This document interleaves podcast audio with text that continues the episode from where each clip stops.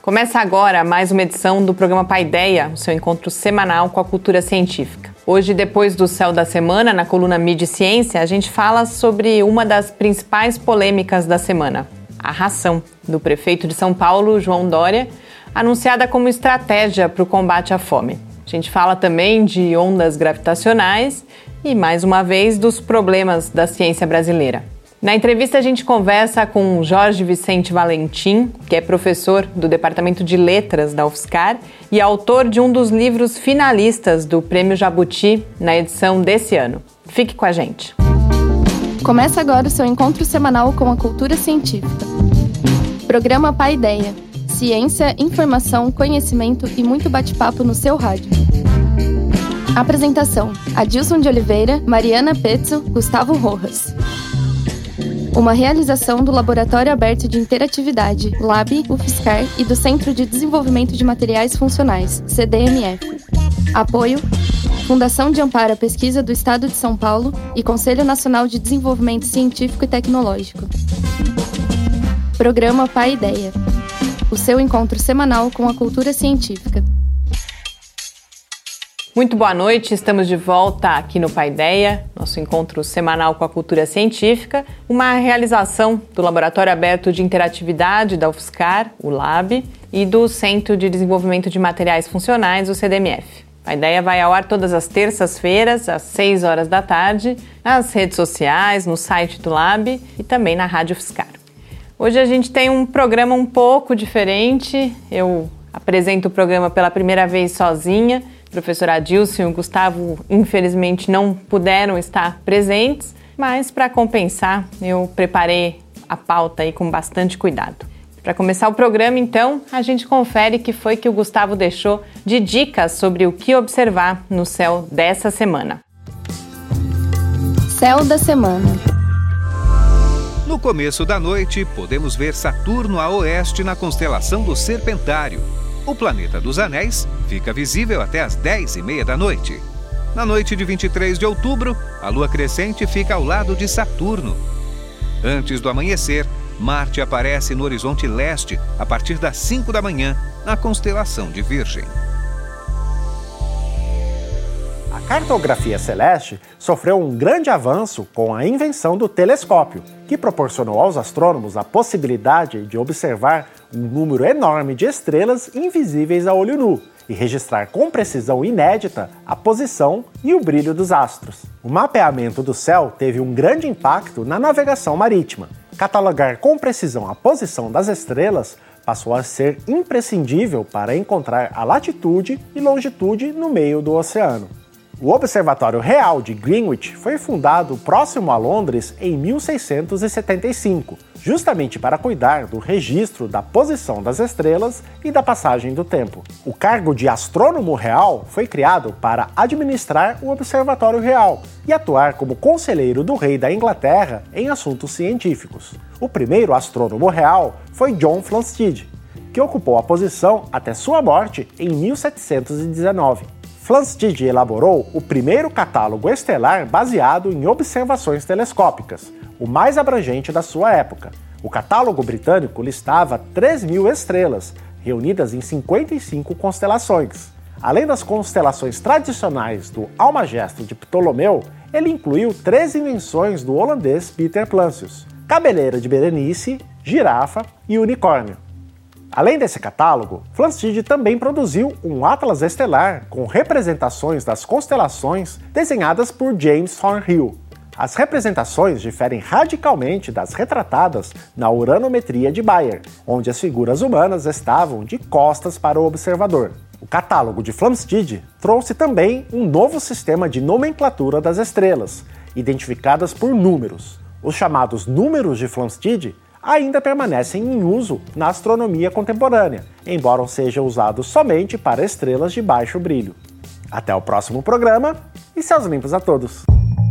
Estamos de volta com o seu encontro com a cultura científica. Bom, o céu tá meio sem graça, hoje eu tô sozinha, posso reclamar, a gente tem só dois planetas e o tema continua, o tema do céu da semana continuam sendo as cartas celestes, sobre as quais a gente já vem falando faz um tempo aqui no programa. Não bastasse isso, eu tô sozinha, aqui no Paideia, mas felizmente a gente teve uma notícia bombástica na segunda-feira, dia 16, que não vai deixar a gente ficar sem assunto por aqui. Todos os principais jornais do mundo noticiaram, e você provavelmente viu, que os cientistas observaram, observaram pela primeira vez a colisão de estrelas de nêutrons, mas mais importante do que isso, os cientistas detectaram ondas gravitacionais ao mesmo tempo em que eles captavam imagens da explosão luminosa que veio depois do choque entre as estrelas de nêutrons. Mas por que, que isso é importante? Eu não tenho como me arriscar a explicar aqui.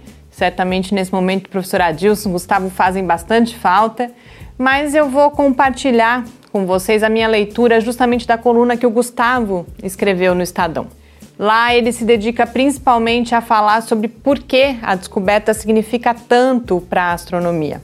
Gustavo explica que nas detecções anteriores de ondas gravitacionais, inclusive aquela que há, há cerca de duas semanas aí rendeu o Prêmio Nobel de Física, o que foi observado nessas uh, observações anteriores foram eventos escuros, foram colisões de buracos negros que emitem pouquíssima luz. Agora, na colisão das estrelas de nêutrons, a gente teve uma quantidade considerável de energia na forma de radiação eletromagnética, que permitiu que apenas 11 horas depois do observatório LIGO detectar as ondas gravitacionais, um outro telescópio, bastante modesto inclusive, uh, detectasse a fonte dessas ondas, a tal colisão de estrelas de nêutrons. E como coloca o Gustavo, nesse momento começa uma nova era para a astronomia. Isso porque com essa observação gravitacional e da radiação eletromagnética simultaneamente, o que é chamado de astronomia multimensageira acontece. E isso deve aumentar muito o nosso entendimento de como o universo funciona a partir de dois olhos completamente independentes, mais uma vez nas palavras do Gustavo. Para entender melhor, eu sugiro que vocês leiam a coluna, ela se chama Telescópio, lá no site do Estadão. A matéria do jornalista Fábio de Castro, lá no Estadão também, traz muitas informações e outras dicas são o Mensageiro Sideral, do Salvador Nogueira, e a coluna Observatório no G1 do meu amigo Cássio Barbosa. E antes de terminar esse comentário, eu queria falar de uma outra conquista da semana que o Gustavo também anota lá na coluna dele, que foi o fato de que a equipe brasileira teve o melhor desempenho na Olimpíada Latino-Americana de Astronomia e Astronáutica, com quatro medalhas de ouro e uma medalha de prata. Então, uh, parabéns aí para essa equipe, que agora, é, é, não exatamente esses estudantes, mas a equipe brasileira logo, logo participa também da Olimpíada Internacional de Astronomia. E agora a gente vai para a mídia ciência. No fim da semana passada, o prefeito de São Paulo, João Dória, entrou em mais uma polêmica, depois de anunciar um programa de alimentação para a população mais pobre, que inclui um produto chamado de ração por várias das muitas pessoas e organizações que criticaram a iniciativa. Nessa edição de Mídia Ciência, então, eu falo sobre como a mídia tratou a polêmica e principalmente da ausência quase completa da ciência nesse debate. A ideia volta já. Mídia e Ciência. Resumo semanal comentado das principais notícias sobre ciência e tecnologia do Brasil e do mundo composto alimentar, alimento granulado, alimento reprocessado para o Estadão. Granulado nutricional, suplemento com alimentos perto do vencimento, complemento alimentar para o G1. Farinata e comida de astronauta para a Folha. Ração para o Brasil 247, Huffington Post, Biomundo e Revista Fórum, dentre outros veículos semelhantes. A cobertura do anúncio que foi feito no final da semana passada pelo prefeito de São Paulo, João Dória, de um novo programa de alimentação para o município é um caso exemplar de como a escolha das palavras é importante e, em geral, não é feita ao acaso quando a gente está falando das manchetes dos jornais. Quando a gente chama de ração, o produto que Dória anunciou, um produto que não tem cor, sabor ou textura de comida, e é feito de alimentos que estão fora dos padrões para serem vendidos nos supermercados, que estão próximos da data do vencimento. A gente está resumindo em cinco letras toda a crítica que é detalhada e justificada depois. Já quando a gente fala em composto alimentar, farinata e comida de astronauta, que foi como o próprio Dória chamou a sua ração, a gente reduz significativamente a polêmica envolvida e dá um verniz quase científico ao produto. A ciência, inclusive, perdeu mais uma oportunidade importante de ganhar visibilidade, de dar destaque às contribuições que a pesquisa pode dar ao debate e à formulação de políticas públicas. Primeiro, porque a própria existência da tal farinata é fruto do trabalho em ciência e tecnologia.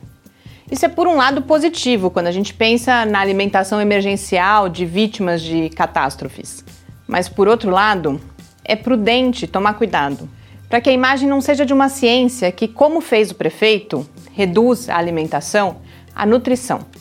Dória, aliás, fez questão de dizer que o produto foi desenvolvido por cientistas que têm o respaldo de universidades, o que reforça essa necessidade de atenção aos modos como a ciência é invocada e apresentada à arena pública. Mas o que mais me chamou a atenção mesmo foi a ausência quase total de vozes da ciência no debate que veio depois do anúncio do Dória. A gente teve a nota do Conselho Regional de Nutrição, que criticou a estratégia de Dória e falou principalmente do fato da farinata ser ultraprocessada, o que bate de frente com as recomendações para que as pessoas priorizem os alimentos in natura.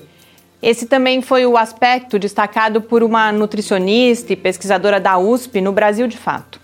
Além dela, a gente teve Daniel Bandoni, que é nutricionista da Unifesp, e no G1 abordou principalmente a questão cultural do ato de comer. E só. Há vários aspectos que poderiam ter sido abordados a partir de pontos de vista diferentes dos de Dória e da empresa responsável pelo produto. Algumas questões importantes são a redução do desperdício de alimentos e a segurança ou não do uso de alimentos que estão perto da data de vencimento. Mas, mesmo considerando esses aspectos, para mim parece que os pontos principais são aqueles que são destacados e tratados em profundidade em um texto na Carta Capital. As diferenças entre um contexto de crise humanitária e, de outro lado, a definição de políticas públicas para uma cidade como São Paulo a redução do ato de comer a uma necessidade fisiológica e não um ritual social e cultural que é essencial à cidadania. E assim, a limitação dos pobres ao império absoluto do corpo. Mas esse não foi o único tema relacionado à alimentação no noticiário da semana. Lá no site tem dicas de leitura de matérias sobre riscos no vegetarianismo e sobre como o nosso cérebro controla o que a gente come. Não deixa de conferir. Boas leituras, boas refeições e uma ótima semana. Estamos de volta com o seu encontro com a cultura científica. Estamos de volta aqui no Paideia, mais uma vez na Mediciência. Eh, a gente fala de alimentação. Recentemente a gente teve aquela coluna, até com uma brincadeirinha no título, né, com a Rita Lobo, a Bela Gil. E eu queria chamar a atenção, lá a gente comentava como a alimentação é sempre pauta, como uma hora uma coisa faz bem, faz mal, tantas dicas aí de alimentação. E aí quando a gente tem um tema como esse, uh, em uma outra editoria que não é a de ciência, a ciência acaba não aparecendo. E isso me lembrou, né, na verdade eu fiz uma conexão com uma outra matéria que saiu na Folha aí nos últimos dias, que foi sobre um estudo da brasileira Flávia Donadelli que foi realizado na London School of Economics e ela, ela estuda particularmente a questão das políticas ambientais e mostra como a ciência não é levada em consideração aqui no Brasil, como ela não aparece como uma fonte de credibilidade e uh, de legitimidade quando os políticos ou os responsáveis pelas tomadas de decisão estão formulando políticas públicas. E por que, que eu ligo isso com essa discussão que eu fiz da questão aí do suplemento alimentar, da, da ração do prefeito João Dória, porque eu acho que são, eu venho falando isso também quando a gente comenta a questão de toda a crise da ciência, essa questão dos, dos recursos, né, da, da falta de recursos, da importância que uma sociedade dá à ciência, porque isso tem um impacto uh, na, no momento também de tomada de decisão sobre quais recursos vão ser destinados à ciência. Só que se a ciência não está presente no dia a dia, se ela não nos ajuda ajuda, por exemplo, a, a, avaliar essa questão, bom, esse alimento, ele é, é razoável propor isso ou não é razoável propor isso? Tudo bem, você tem toda uma polarização política, não, Como eu, eu mesmo coloco na coluna, há um problema aí, mas eu acho que a ciência podia estar mais presente para nos ajudar, inclusive, a compreender. Uh, porque senão, por exemplo, vem um argumento, ah, mas é e o desperdício de alimentos? E é um argumento forte, sem dúvida nenhuma, mas a gente tem que conseguir abordar aí essa complexidade para ver se nesse contexto de fato isso seria pertinente, o que particularmente não me parece nem um pouco, mas justamente eu não sou uma especialista na área, eu não estudo isso, eu acho que faltou um pouco isso. E mais uma vez também a ciência aparece como tema numa outra matéria com um estudo que eu achei inclusive um pouco frágil, mas não é só ali que aparece, eu lembrei, eu vi a matéria e lembrei disso, porque esse é um tema que cada vez mais está aparecendo o fato de que a ciência brasileira ela cresceu bastante quantitativamente em métricas principalmente de número de publicações, mas esse estudo e a matéria outra matéria que também saiu na Folha fala, ah, mas o impacto tem diminuído. Por quê? Esse impacto, tá, ficar claro, eles estão considerando a questão da citação, do, do tipo de periódico em que esses artigos são publicados. E aí começa a ser feita toda uma discussão. Bom, isso é fruto também da política que foi adotada, a, a competição por recursos, a avaliação para que para que se decida qual projeto vai receber recurso, qual não vai. Essa competição ela é muito fundada uh, no número de artigos publicados e se você publica vários artigos, tem o que falam, inclusive, né, do, do salame, de que você vai, cada resultado vira um artigo, você passa a ter menos impacto, ou você passa a ter artigos que acabam não encontrando espaço nesses periódicos que são mais relevantes. Então, por que, que eu coloco isso? Porque eu acho que o momento é realmente da gente refletir sobre, inclusive, qual é o conceito de qualidade que a gente está falando, uh, o que, que a gente quer dizer quando a gente fala impacto da nossa pesquisa, o que, que é impacto da nossa pesquisa para a condição do nosso país. Então, acho que isso tudo realmente se relaciona e pode nortear, inclusive, as políticas de como comunicar ciência no Brasil. Mas confiram a coluna também lá no site, especificamente sobre essa questão da alimentação. E agora, para a gente encerrar esse primeiro bloco do programa, a gente acompanha o episódio do Clique Ciência, em que a professora Heloísa de Arruda Camargo, do Departamento de Computação da UFSCar, fala sobre as suas pesquisas com inteligência artificial e aprendizado de máquina. Em seguida, a gente volta para a entrevista com o professor Jorge Vicente Valentim, que é professor do Departamento de Letras da UFSCar. Até já! Clique Ciência. Meu nome é Heloísa de Arruda Camargo, eu sou professora associada no Departamento de Computação da UFSCar e atuo no programa de pós-graduação em Ciência de Computação.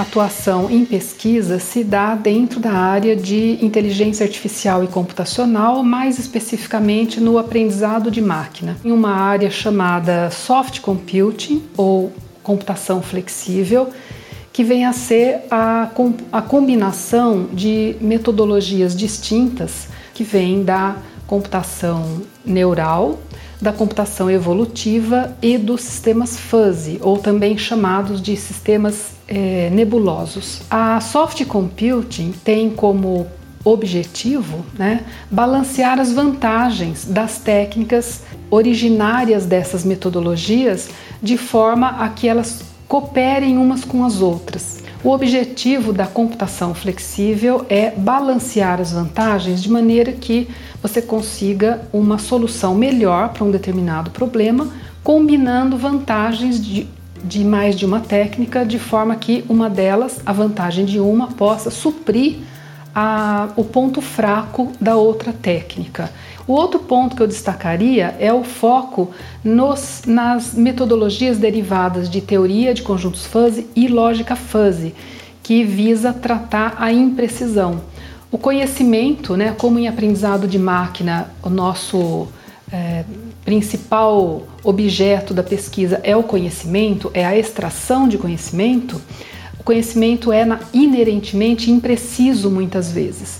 Essa, esse tratamento da imprecisão do conhecimento está muito ligada à capacidade da, das pessoas resolverem problemas com inteligência. Como a inteligência artificial visa é, capacitar os computadores a realizarem tarefas que exigem, demandam inteligência, demandam comportamento inteligente, o ser humano é muito hábil nessa tarefa de tomar decisões com base em informações imperfeitas e um tipo de informação imperfeita seria a imprecisão.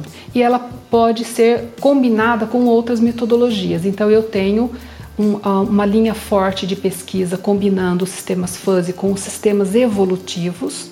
Né? Então, é, essa área de pesquisa se chama é, Sistemas Fuzzy Evolutivos, em que o objetivo é utilizar a computação evolutiva como um paradigma de aprendizado para gerar sistemas fuzzy. Tenho também a combinação da lógica fuzzy com as ontologias, que é um mecanismo de representação de conhecimento também muito explorado para diversas aplicações, e a combinação da lógica fuzzy com as séries temporais, que também é um tipo de dado muito presente nas aplicações reais e que ainda demanda muita exploração, muita pesquisa para se conseguir é, prever da, situações futuras com base em dados históricos.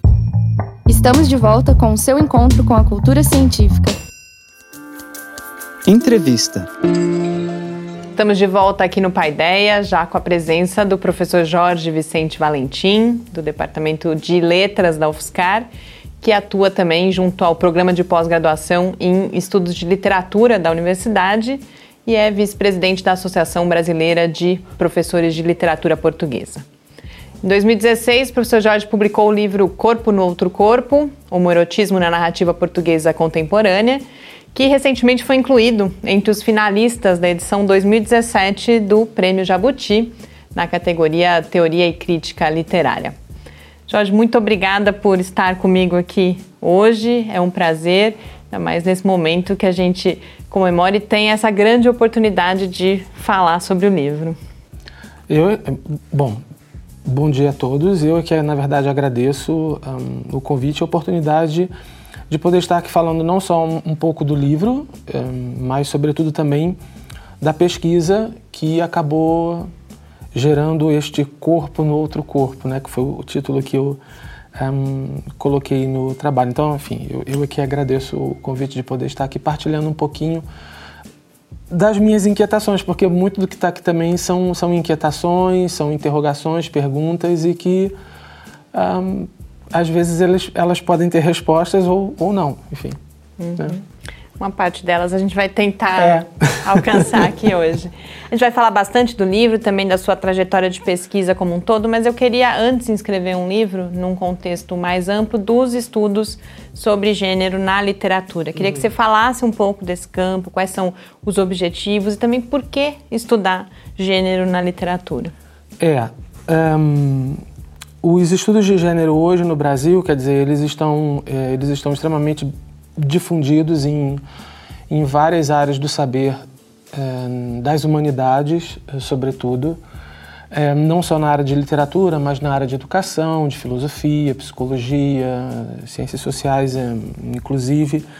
Né? Então, a incorporação desse estudo dentro da literatura, no meu caso específico, vem a partir é, do meu trabalho com a literatura portuguesa. Né? E isso é uma coisa assim, extremamente interessante porque é, dentro da literatura brasileira nós já temos uma fortuna crítica consolidada, né? É, com pessoas e pesquisadores e professores das mais variadas partes do país que já têm um trabalho sólido né, em cima da, da, das questões é, de gênero. Mas o mais interessante é que, em relação à literatura portuguesa, é afinal de contas nós partilhamos a mesma língua em comum, não é? Há um, um, um, certo trabalho, mas quase todos eles muito direcionados para o trabalho de poesia. Não é? E foram exatamente dois professores da Universidade de São Paulo, dois grandes amigos, e que, de uma certa maneira, eles também contribuíram para a consolidação, para a sedimentação desses estudos no Brasil. Foram eles que é, plantaram a semente, disseram, várias vezes falaram, Jorge, alguém precisa trabalhar com essas questões na ficção portuguesa, porque é uma realidade nossa, é uma realidade também é, dos estudos literários dentro do Brasil, que alguém discuta isso dentro do campo da ficção, dentro do campo da narrativa. É? E eu, eu achava aquilo uma coisa assim é, que não estava assim no, nos meus primeiros planos. Não é? E aí quando eu parei para começar a pesquisar e levantar dados, eu descobri que ali havia um manancial uh, muito grande de pesquisa. Né? Mas para não fugir do, do, assunto que você havia me perguntado, né? a, a relevância dos estudos de gênero hoje na literatura eu acredito ser é, fundamental, porque é a partir da leitura, sobretudo, que o indivíduo entra em contato com o mundo e tem essa oportunidade de conhecer é, diversidades e outras subjetividades, não é?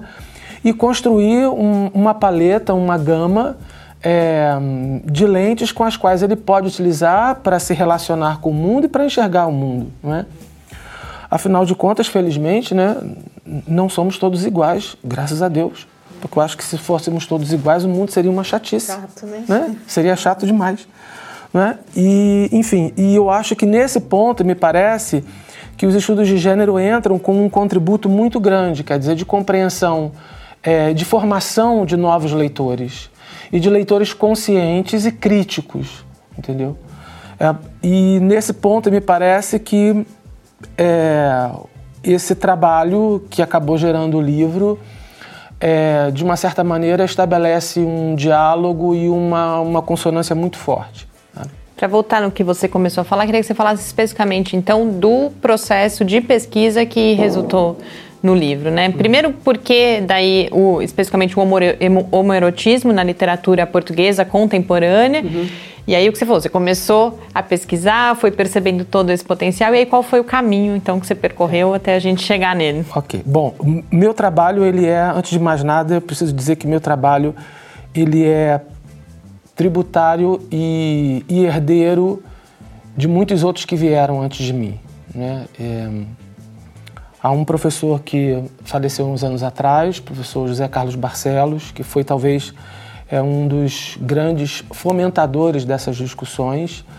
Mas, enfim, é, eu, eu vou citar nome, dois nomes, porque eu os cito no prefácio daqui deste livro, que foram exatamente os dois professores responsáveis é,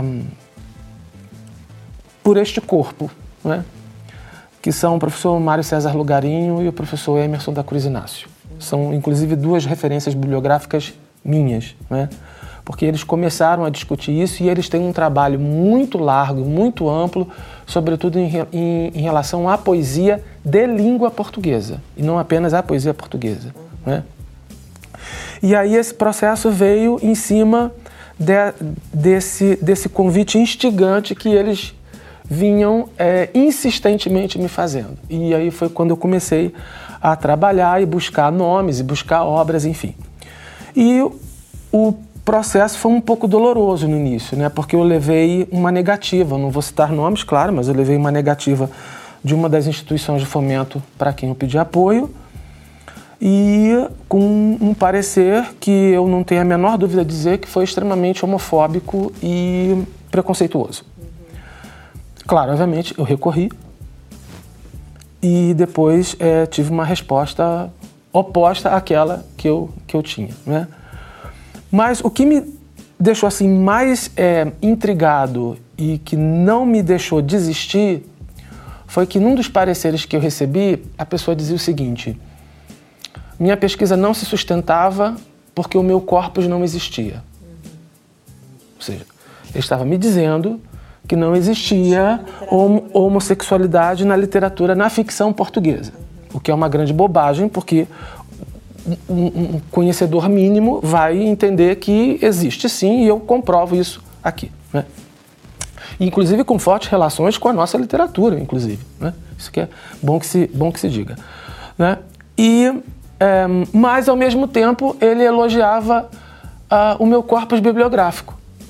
Eu fiquei, oh meu Deus, como é que pode uma coisa dessa? Se o meu tema não existe, como é que ele está elogiando o meu corpus bibliográfico, que é exatamente aonde eu estou colocando? Então aquilo foi assim: não, a minha pesquisa tem fundamento e ela, tá, ela está é, correta. Eu insisti e, e felizmente, é, é, fiquei seis meses em Portugal pesquisando, sob a supervisão de uma pessoa assim espetacular, que é a professora doutora Isabel Pires Lima, ex-ministra da Cultura de Portugal, inclusive ela que faz o, o prefácio do, do livro.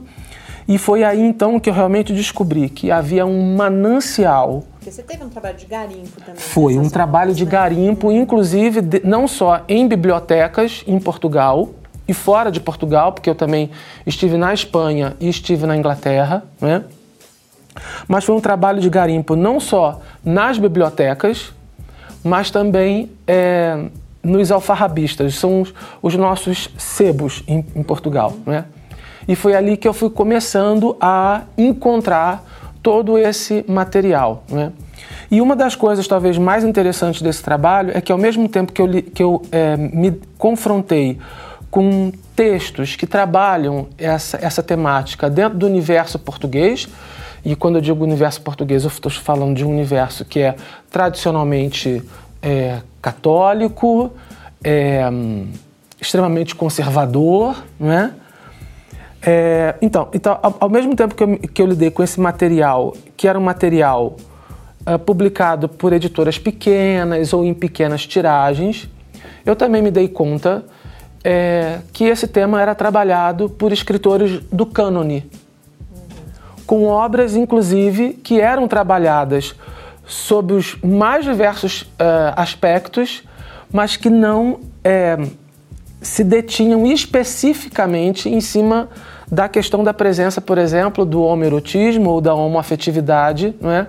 Até porque eu entendo e, e eu, eu, compreendo a, a, posição, por exemplo, de um crítico como Eduardo Pita, em que ele defende que não é qualquer leitor que tem o aparato teórico, científico para poder trabalhar dessas questões, não é? E, e foi aí então que eu decidi no corpo deste corpo colocar, trabalhar com um, um escritor praticamente apagado e esquecido em Portugal, como é o caso do Guilherme de Mello, ah, com uma outra escritora que é uma escritora do cânone, mas ah, cujo texto também estava um tanto quanto esquecido, né? E um outro escritor que é um escritor do cânone, reconhecido, é um ficcionista de repercussão internacional, trabalhado inclusive não só aqui, não, não só aqui em Portugal, olha só, não só em Portugal, mas aqui no Brasil e em outros uh, centros culturais é, portugueses no mundo inteiro, né? que é o caso do Mário Cláudio. Então eu tentei estabelecer um caminho para poder é, mostrar como é que esses corpos se movimentam dentro é, dessas diversas manifestações narrativas da literatura portuguesa contemporânea. E o meu foco foi exatamente o porquê do contemporâneo. Né? O meu foco foi exatamente me concentrar naquilo que foi produzido depois da Revolução dos Cravos, depois do 25 de abril de 74, quando finalmente é, o Estado Novo de Salazar é, cai, não é?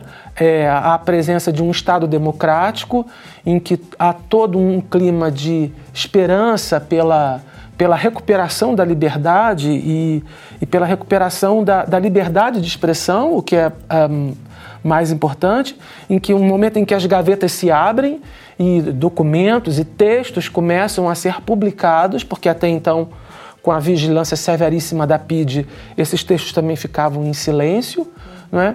Então a minha preocupação foi olhar é como é que essa contemporaneidade desta literatura de língua portuguesa tem alguma coisa a nos dizer, nós, brasileiros, leitores é, de literatura brasileira, e como, a partir de uma mesma língua, e aí tomando o mote de, de Oscar Wilde, né, essas duas literaturas com a mesma língua ousam dizer é, o, o amor né, que, que, tem, que desafia dizer o seu nome, que desafia declarar o seu nome abertamente e na mesma língua. Então a minha preocupação maior foi, foi essa.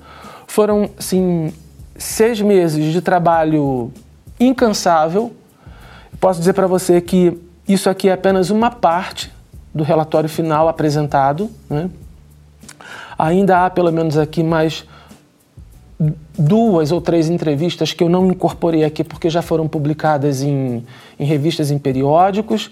Há outras imagens que infelizmente eu não consegui incorporar porque eu não consegui o contato dos herdeiros, dos familiares para solicitar os direitos. Não é? E ainda há, há alguns outros anexos um, que poderiam, de uma certa maneira, abrir para um outro espaço de discussão, mas que eu preferi deixar para um, um outro momento. Né? Mas foi um trabalho de quase 400 páginas em espaço simples. Eu queria que você falasse mais especificamente do Guilherme de Mello, então, uhum. sobre dois uh, aspectos. Um que você coloca justamente como ele como uma, uma, espécie de marco, como o primeiro que justamente ousa dizer desse amor. Você chega a falar, inclusive, em que a autoria homossexual sai do armário. Então, eu queria que você apresentasse um pouco mais esse autor, mas também é, voltando um pouco um, um, aspecto desse seu trabalho, que é como é que você identifica, bom, naquele momento, é lógico que não é um dia, né, mas uhum. que esse tema começa a aparecer e aí se torna mais, o, o, tema e a própria autoria se torna mais frequente numa literatura. Como é que é, como que esse tipo de pesquisa consegue identificar esse momento? São duas coisas diferentes, né? É, Primeiro, acho que talvez falar do Guilherme de Mello e depois de, de, desse papel que ele teve. O Guilherme de Mello foi, assim, uma das grandes surpresas que eu tive nessa pesquisa porque eu já vinha trabalhando com os textos dele já pelo menos uns sete anos. Ele não tem Facebook, ele não tinha Facebook, né? Já faleceu, não tinha Facebook, não tinha contato nenhum, rede social nenhuma, não tinha e-mail. Uhum. Só para você ter mais ou menos uma ideia. E aí, como é que eu consegui o contato dele? Pela minha madrinha, pela minha fada madrinha, Inocência Mata, que conseguiu o telefone dele é, em Lisboa e eu liguei insistentemente para ele, né, dizendo: Olha, publiquei coisas suas aqui e tal, e queria muito enviar. Quer dizer, ele não tinha e-mail, não tinha nada, não tinha. Não tinha nem como se comunicar. Então eu tive né? que até imprimir um texto que saiu online e mandei para ele. E ele me mandou uma carta muito é, simpática, dizendo que apesar dos problemas de saúde, é, tinha muito interesse em me conhecer e tal. E quando eu fui em 2013 para Portugal foi uma época em que eu tentei duas vezes seguidas falar com ele, mas ele estava muito doente e não me atendeu. E na terceira vez eu insisti bastante e ele me recebeu. E eu fui à casa dele, no, no, no bairro do Príncipe Real, e foi assim uma das visitas mais simpáticas que eu tive, que eu tive oportunidade é, de fazer. E uma das, uma das melhores entrevistas assim que eu tive a oportunidade de, de realizar. Falou abertamente de vários assuntos, de vários temas, é, comentou um, um, detalhe delicado da vida dele, porque um, ele era português e radicado em Moçambique na época da guerra colonial. E, e ele tinha uma posição um tanto quanto ambígua em relação a, a isso, quer dizer, ele era a favor da presença portuguesa em Moçambique, mas não era a favor nem do Estado Novo e nem do salazarismo. Então era uma, uma situação absolutamente delicada o momento em que ele, em que ele passou ali. E quando ele volta para Portugal, quer dizer, ele volta com uma mão na frente e outra atrás, porque ele é um retornado, né? E quando ele volta para Portugal, ele começa tudo do zero, trabalhando no Diário de Notícias em, em, em Portugal, e é a partir daí em que ele é, é, decide é, publicar os seus textos falando abertamente não só sobre a questão da homossexualidade, mas sobre outras, como por exemplo os relacionamentos afetivos é, entre membros diferentes da família, relações afetivas entre ah, pais e filhos, não é? a questão da é, da, da, adoção de crianças, enfim. E tudo isso aparece no, nos textos é, dele. E que, de uma certa maneira, eu até entendo que a crítica tenha sido um pouco é, reticente em trabalhar com os textos é, dele, exatamente por causa do momento em que ele viveu, da necessidade do escritor se posicionar politicamente em relação a certas atitudes do Estado, não é? e a, a reação dele em, em, em, virtude dessa, dessa turbulência política que Portugal vivia em relação. No final da década de 70. Isso, exatamente, uhum. exatamente, entendeu? Então, um, ele na verdade foi assim, como ele sempre falava, ele, ele diz isso num livro dele, no Gay Vota, né? que ele diz que ele, é, durante os anos 80 em Portugal, foi a bicha de plantão durante os anos 80 e 90. Foi a bicha de plantão. Havia um programa de televisão, ele era convidado. Havia um programa de rádio, quem falava ele era, era convidado, exatamente. Uhum. Porque ele aparecia publicamente com o companheiro dele, entendeu? Então ele, na verdade, não estou aqui entrando no mérito da questão do posicionamento político ideológico dele, né? É, mas sem sombra de dúvida, em Portugal, muito do que se discute hoje sobre questões de gênero, dissidência sexual, é, uh, diversidade sexual, é, homossexualidade, a gente deve muito à coragem que ele teve de abordar esses, todos esses temas de uma maneira muito corajosa, de uma maneira muito direta, entendeu? E eu acho que nesse ponto é que ah, o, o, leitor ele, ele, percebe, na verdade, é, as possibilidades de leitura do texto quando ele se confronta com um texto como o do Guilherme de Mello. Quer dizer, o que, essa obra dele é composta do é ficcional? É, não é ficcional. ficcional. São romances, uhum. contos, há alguns textos de intervenção, sobretudo em textos que ele vai falar em congresso. Né? Eu lembro que, se não me falha a memória, hum, eu acredito que tenha sido na década de 90, se não me falha a memória, o início da década de 90, que teve uma comemoração sobre o final da, da guerra é, de independência é, em Portugal e ele foi chamado para falar. Isso está isso tá relatado nas atas do, do Congresso. Né? E, e eu faço citação desse trecho aqui em que ele falava exatamente que muitos dos jovens portugueses que chegavam em Moçambique não tinham noção da geografia, não tinham a menor noção do clima, da situação de espaço, nada. Eram jogados ali, não tinham contato, não tinha infraestrutura, Sabiam não havia encontrar. nada. Uhum. Exatamente. E é, muitas famílias né, é, abrigavam esses jovens. E, claro, obviamente, esses jovens é, extremamente carentes de companhia também é, encontravam é, nesses uh, sujeitos que deambulavam pela vida noturna é, de Lourenço Marques, na época, não é, um ponto, um, um, um porto seguro para poder, na verdade, é, descansar e, efetiv e, eventualmente ter um relacionamento é, afetivo.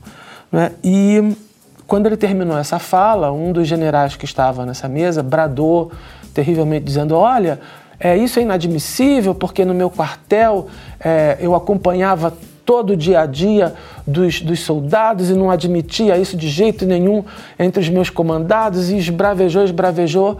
E aí ele levantou o dedo e falou assim: é, é, meu, meu, querido é, camarada, sem querer desrespeitar, é, você pode ter acompanhado todo o dia a dia deles, mas o noite a noite não. A noite não, né? o noite a noite não. Uhum.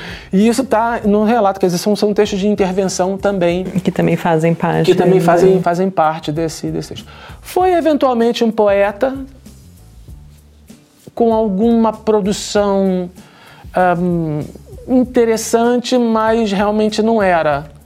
Vamos dizer, como nós falamos uh, uh, é, popularmente hoje, não era a praia dele. Não é? A praia dele era era ficção e talvez pelo fato também dele ser jornalista e ter uma, uma, uma narrativa muito fluente, um, muito ágil, muito dinâmica, a, a maneira como ele conta as histórias. Né?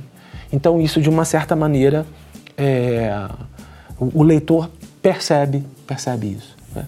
Agora, em relação a, a, essa, a essa temática contemporânea, quer dizer, esse tema já existe desde a Idade Média na literatura portuguesa, desde as cantigas medievais, passando, por exemplo, um, por Bocage, uh, passando pelo século XIX. O José Carlos Barcelo tem um trabalho belíssimo sobre a questão da, da temática do, é, do homerotismo em, em textos do século XIX, perpassa todo o século XX, claro, de uma maneira muito camuflada e, e às vezes até muito um, sutil dentro é, é, dos textos. Agora, é inegável que depois de 74 isso explode de uma maneira muito mais é, visível, não é? Há um, um ficcionista de quem, é, de quem eu gosto muitíssimo, que é o Frederico Lourenço, que esteve recentemente no Brasil, esteve na Flip, é, para lançar a tradução dele da, da Bíblia. Né? E é, tradutor de primeiríssima linha, mas é um ficcionista refinadíssimo.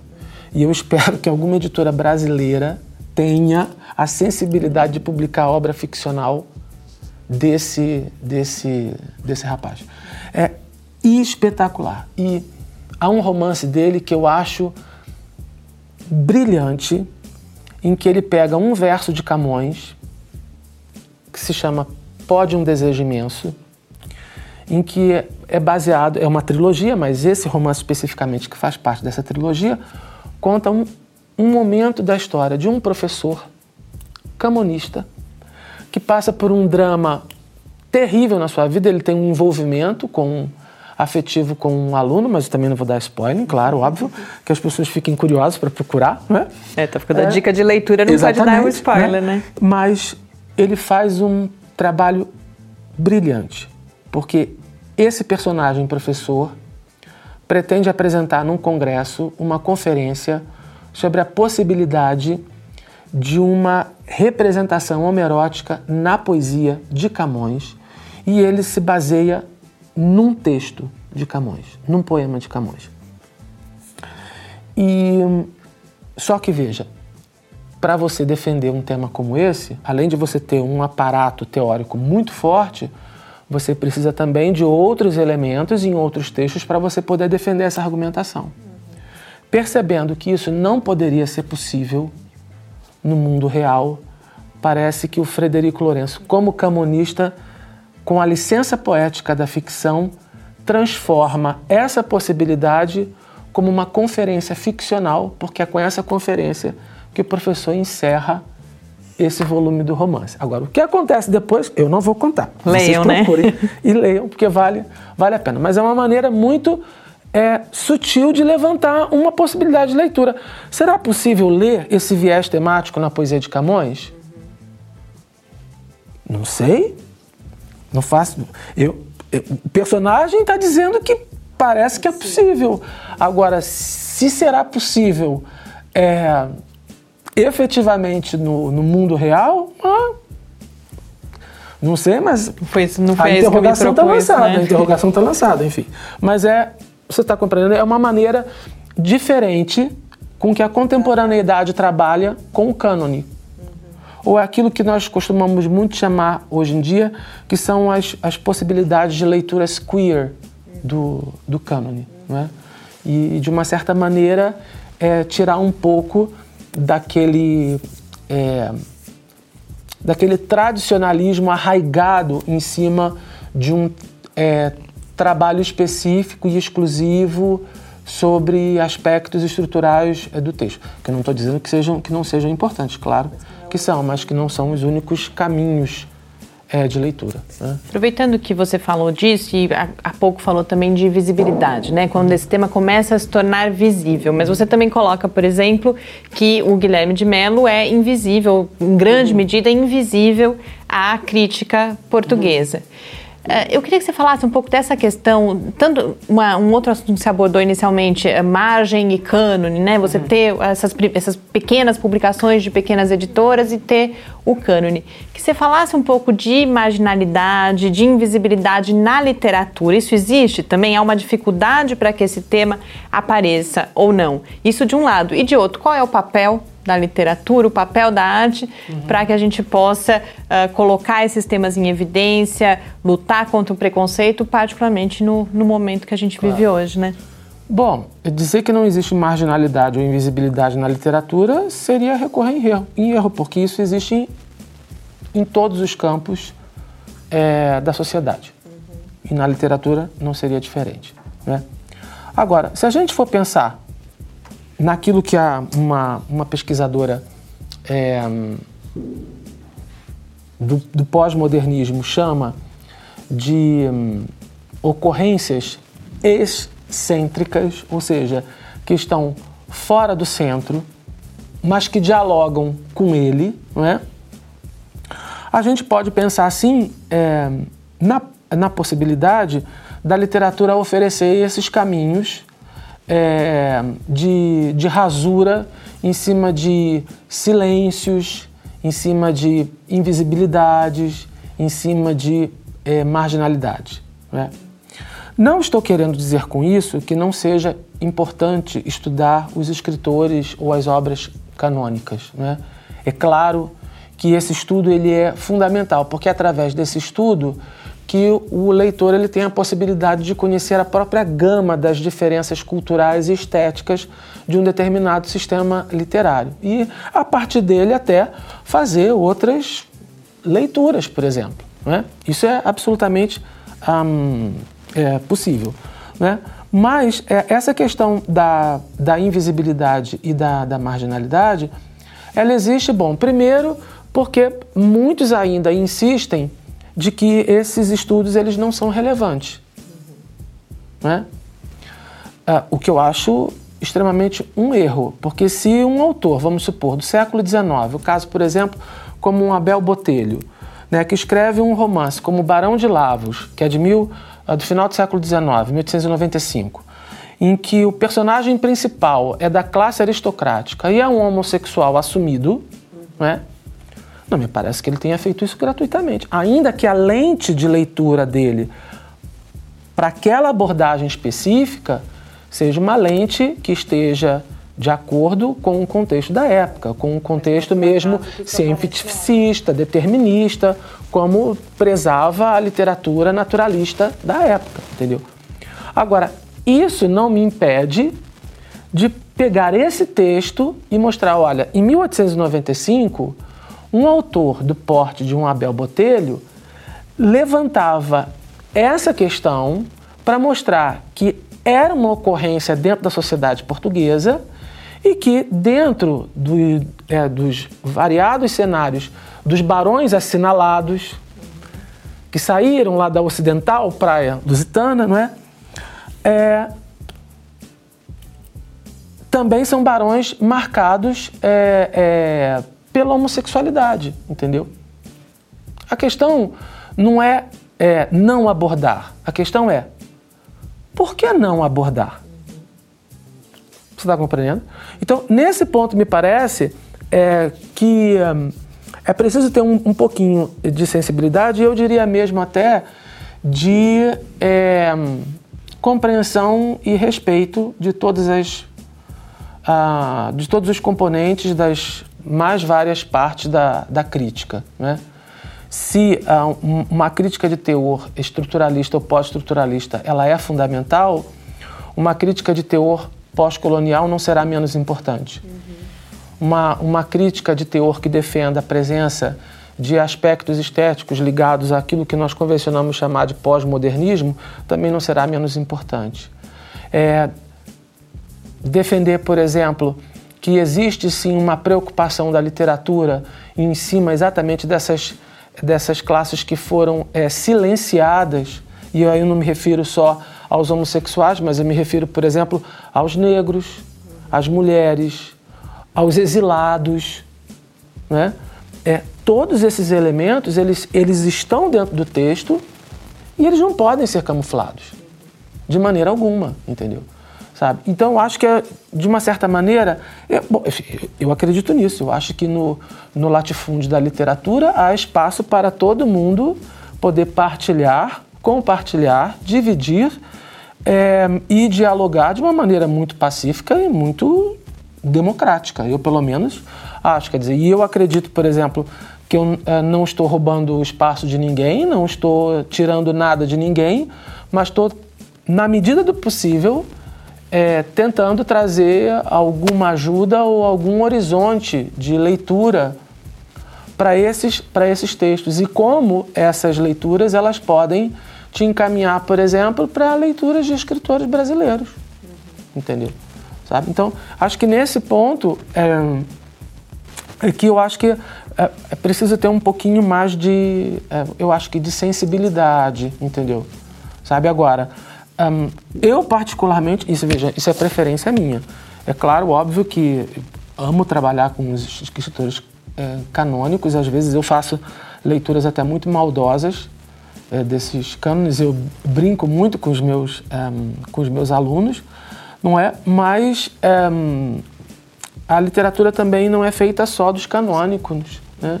não é só feita do, dos escritores centrais, mas também dos excêntricos Né? E esses excêntricos é, também me interessam muito. Né? Já imaginou, por exemplo, o que seria do planeta Saturno sem os anéis periféricos? Falei que a gente ia falar de outros assuntos, mas foi Ixi, tão né? apaixonante que nosso tempo já acabou. Mas eu acho que foi fantástico, não só deu vontade de ler o seu livro, mas várias outras dicas que você dá de leitura aí também. E queria, sobretudo nesse momento, te parabenizar por todo o trabalho de pesquisa ah, e particularmente pelo Corpo no Outro Corpo, que recebeu aí esse reconhecimento, sem dúvida nenhuma, importantíssimo. Muito obrigada e eu espero que você possa estar aqui conosco outras vezes. Se Deus quiser. Muito obrigado a todos e um, um bom restante de dia para todos. Conversei com o professor Jorge Valentim e agora esse Paideia fica por aqui. A gente volta na próxima terça-feira, às 6 horas da tarde. Mas enquanto isso, você pode acompanhar o Lab no Facebook, no Twitter ou falar com a gente por e-mail cliqueciência.br. Muito boa noite. Programa Paideia. Ciência, informação, conhecimento e muito bate-papo no seu rádio. Uma realização do Laboratório Aberto de Interatividade, Lab UFSCar e do Centro de Desenvolvimento de Materiais Funcionais. Produção e pauta: Mariana Pezzo e Tárcio Fabrício. Edição: Rafael Simões e Mário Gonçalves Neto. Apoio: Fundação de Amparo à Pesquisa do Estado de São Paulo e Conselho Nacional de Desenvolvimento Científico e Tecnológico. Para saber mais, acesse nosso site www.lab.ufscar.br. Programa Paideia, o seu encontro semanal com a cultura científica.